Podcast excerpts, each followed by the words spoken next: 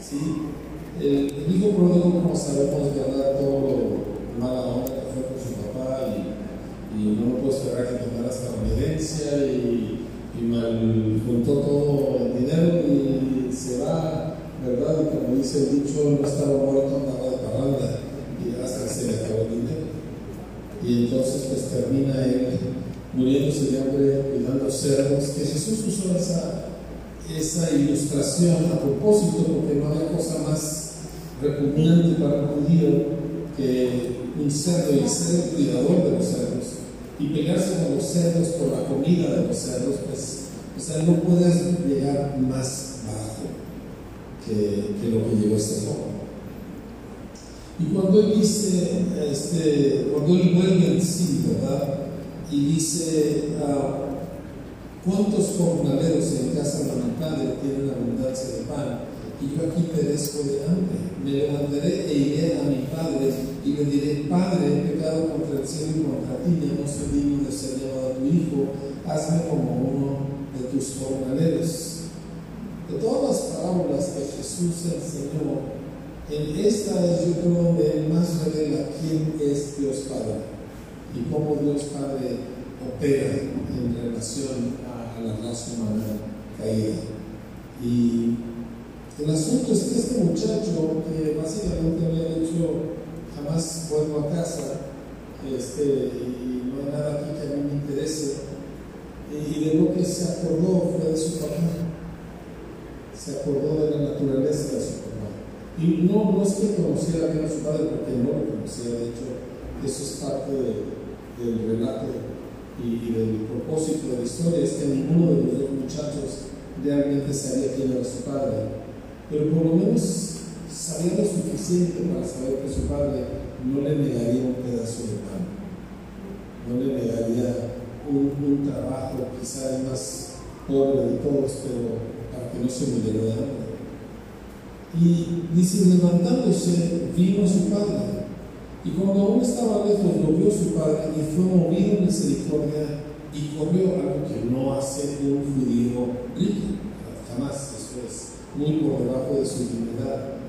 Y nuevamente Jesús conocía su entorno y la cultura y, y él sabe que todos estos eran pequeños uh, detalles que iban a, a, provocar una respuesta, una reacción en sus oyentes.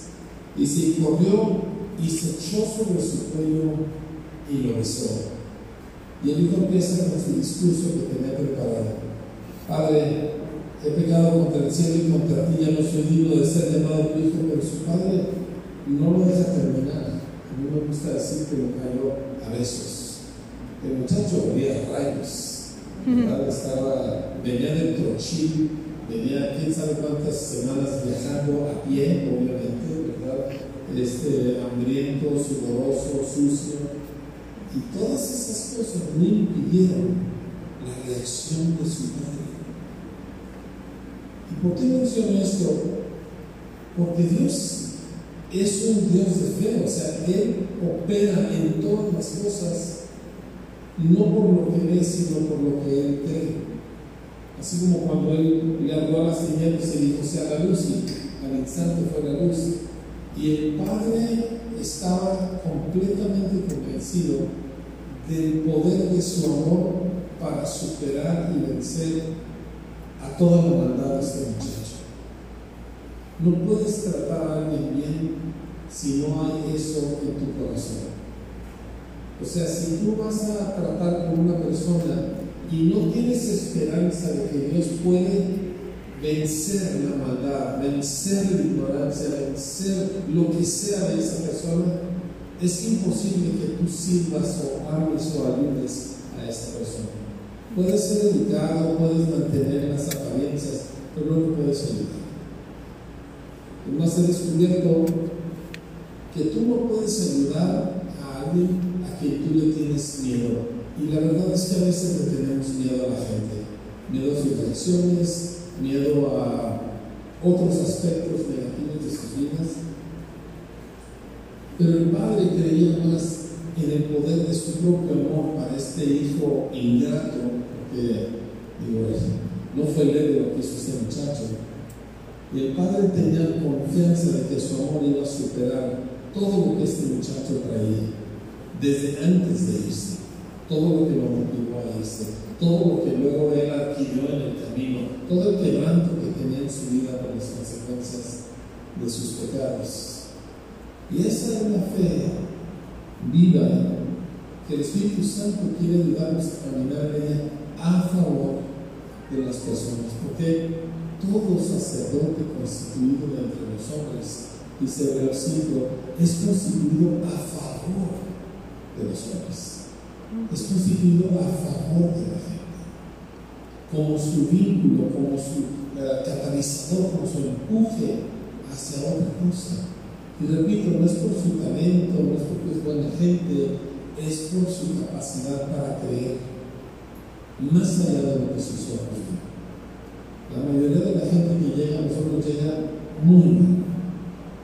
Y, y nosotros somos a veces su único punto de posibilidad para con Dios. Entonces, quiero hablar un poco de fe, pero quizá no los términos que a veces estamos acostumbrados, ¿verdad? Que vamos a ver milagros y yo, yo, creo, o sea, nosotros vivimos milagros regularmente, ¿verdad? Sanidades imposibles, este, cosas donde tú dices, ¿cómo le pasó eso a esa persona? Eh, esto es una parte normal de la vida cristiana. Pero fe es mucho más de lograr que suceda algo espectacular. ¿sí? Fe tiene que ver con nuestra conexión con Dios.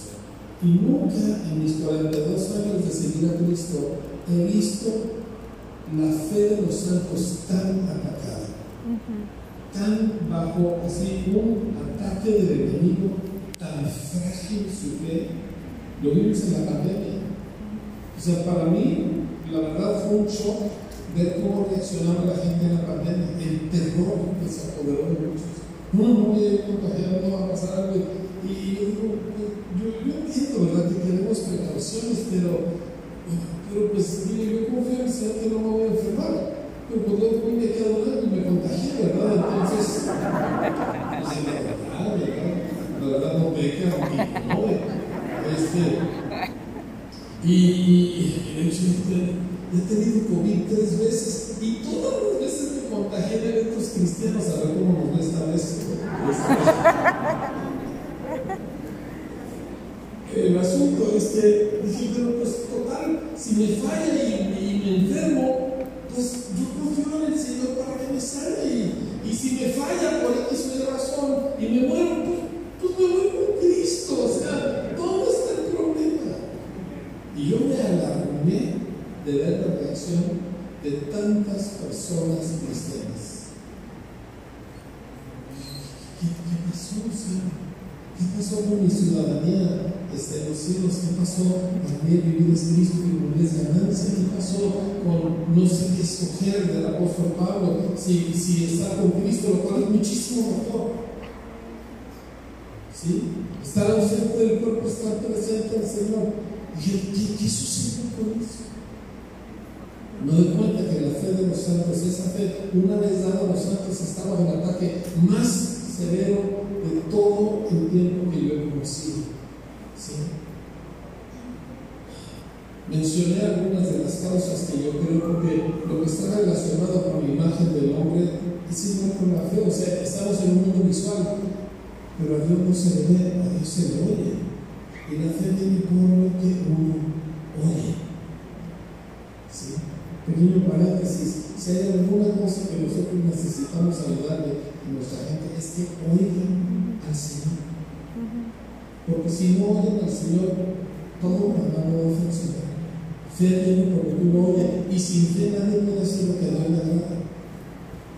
Así que todo el mundo, no nada más el está en la plataforma, todo el mundo necesita aprender a operar en la fe tiene la certeza de lo que se espera y la convicción de, lo cosas que no. invisibles, pero no inaudibles. A Dios no se cree, pero sí se ve. De hecho, yo tengo aquí como otro pequeño paréntesis, tengo varias semanas donde yo he estado tratando con diferentes casos y gente en un momento de definición de diferentes tipos.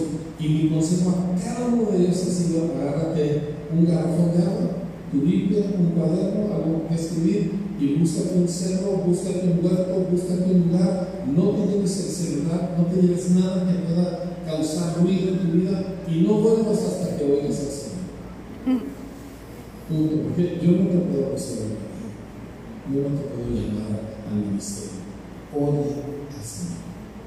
Bueno, eso fue un paréntesis. El asunto es que la fe está terriblemente derribada y, y si tú examinas los evangelios, tú vas a encontrar que más de la mitad de los milagros de Jesús sucedieron, según él, por la fe de la persona, no por el poder que estaba sobre él.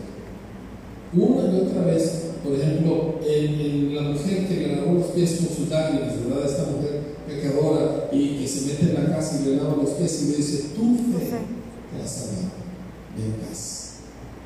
Y luego la mujer con el flujo de sangre que se metió entre la multitud y toca el borde de su manto y Jesús dice, tu fe te ha. No mi fe en uno de los discípulos, tu fe te ha él ni siquiera sabía. Él sintió que el poder de él. O sea, no fue porque él voluntariamente oró por ella, él no se dio cuenta hasta que ella ya estaba sana. ¿Me explico? El samaritano, el leproso, ¿se acuerda de los diez leprosos? Y solo uno vuelve a dar las gracias y, Jesús lo tiene y dice, tu fe te ha salvado. Ves vez, tras vez. Para primero dice, tu fe te ha salvado.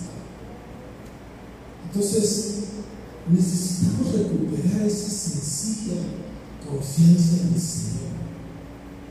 No, no, no estamos buscando nada flamante, no estamos buscando grandeza en el espectáculo, sino aquella sencilla confianza que causa que uno pueda vivir en este planeta caído y de todos modos caminar con Dios y ver la mano de Dios. Mi esposo y yo hicimos un viaje hace poco tiempo. no lo esperábamos, pero alguien que ha estado muy conectado con nosotros y que desde hace años se fue de misionero extranjero este, nos invitó a dirigir un retiro espiritual para 21 misioneros latinoamericanos en Turquía. Así que ya vamos hasta Turquía, ¿verdad? Y, Turquía, pues, es un país, es un país nunca alcanzado por el ejemplo. ¿sí? Aunque ahí se llevó a cabo la mayoría de lo que ves en de los hechos, pero esa era otra civilización. La civilización que ahora está son los turcos, son musulmanes y, Islam domina todo. A donde tú volteas tú ves mezquitas. A donde tú volteas tú oyes el sonido del llamado a los restos que ellos hacen. Y toda la cultura es absoluta, aún en los que no lo practican, toda la cultura, toda la identidad es completamente musulmana. Y estos muchachos de México, de Centroamérica, de, diferentes lugares, se van allá y los conectan con iglesitas pequeñas que hay en esa ciudad donde se encuentran. Y ellos se tienen que abrir camino a ver cómo comparten el Evangelio donde pueden. Y no quiero meter en los detalles de todo lo que ellos han vivido y los esfuerzos que hacen. Ya mi esposa les compartirá un poco de eso.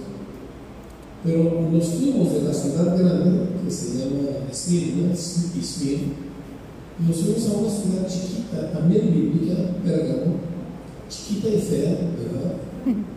Este, pues así hay, o sea, y, y en el mero medio de lo feo de esa ciudad chiquita, ellos construyeron una pequeña casa de oración.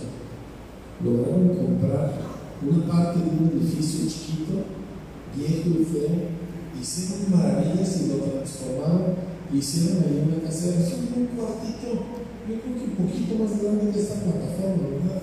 Un poquito más largo, o sea, chiquitito, muy bonito y todo. Y ahí nos encontramos con algo que nosotros jamás nos hubiéramos imaginado. Y para que es, es un poco al.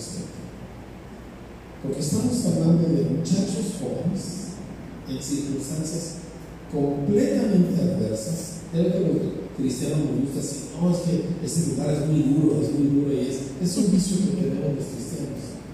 Bueno, usted no ha visto duro hasta que usted va a un país musulmán. ¿Sí? donde usted menciona que Jesús es el Hijo de Dios y lo van a querer golpear, literalmente, porque consideran una ofensa a alguien. Y, y en ese motivo, pues no tienen decir qué Antes de, de, de pasarles algunos de los videos, soy muy mala para la tecnología, así que lo filmaba mal, lo cortaba, muy desorientado. Necesito entrar un curso del uso de celulares y todo lo demás, ¿no? Pero la, la primera parte de la pandemia, yo creo que todos podemos decir que Dios nos salvó, ¿no? Que vivíamos a un ritmo y cosas pero a la misma vez tuvimos que entrar a sostener las congregaciones porque no sabíamos, o sea, no sabíamos ni quién se estaba conectando ni dónde estaba la gente. Yo pienso que la iglesia hizo un sostener a la gente. Pero sucedieron muchas cosas adentro de las personas, es lo que yo pienso. Mucha gente estaba muy enojada, los sentimientos de de frustración, de impotencia, de muchas cosas, desataron en mucha gente muchísimas cosas. En todos nosotros, lo que pasa es que pues, nosotros volvemos a la congregación, nunca dejamos de ir a la congregación, pero, pero pues mucha gente, y más en Padarcimos, este, pues nos tuvieron mucho tiempo eh, en el encierro, en, en, aislamiento. Entonces, nosotros tardamos un año y medio en, en que la gente regresara, pero en este cosas. Y llegó, nosotros empezamos a pasar un tiempo muy difícil. Gente que no sé de dónde sacó cosas, se enojó, explotó. nunca me imaginé que nosotros íbamos a pasar por, los ataques de ese tamaño. Y pero si nos vieron, o sea, si nos vieron hacer lo que ni siquiera pensábamos hacer, porque nos convertimos, como dijo un, muchacho, dice, nos convertimos de ser pastores a ser este, actores de televisión, ¿verdad? Porque ahora teníamos que saber cómo funcionar con las cámaras y la y, la, las cámaras y todo, ¿no? Todo con una perfección. Y fue muy duro para mí y en un momento donde yo sentí que había un ataque así fuertísimo, me, me hundí, yo nunca pensé que, que me iba a hundir, fue un tiempo muy, muy, muy difícil para mí, no supe, no sabía, yo no sabía cómo levantarme, me acuerdo que mi marido me dice, este, me están invitando a inaugurar la casa de oración en Turquía y tengo que hacer un viaje relámpago, es de 10 días, tengo que ir a Luxemburgo, tenía que ir a, España y tenía que ir a Turquía. Entonces el viaje era de 10 días y, y o sea, no le dije, no, no lo voy a armar, o sea, pues, está muy pesado para mí para ir y me dice, yo quiero que vengas, así me dijo, me dice, como quiera te compones si es misionero de verdad. Entonces dijo, vamos a ver, vamos a ver si, si de verdad que te pasa algo así. Entonces no quería, pero oí la voz de Dios. O sea, ve. Y llegamos al lugar, este, llegamos a Luxemburgo, la regresamos nosotros en Luxemburgo, de ahí nos pasamos a Turquía. A mí nadie me había dicho nada de, de Turquía, no tenía la idea dónde iba. Este, fue muy chistoso porque ni siquiera había visto los baños turcos. Cuando llegué a ¿cómo se llama? Que llego al aeropuerto y me meto al baño y veo el baño y salgo que están en el piso. Y dije, ya me metí al baño de hombres y me salgo todo.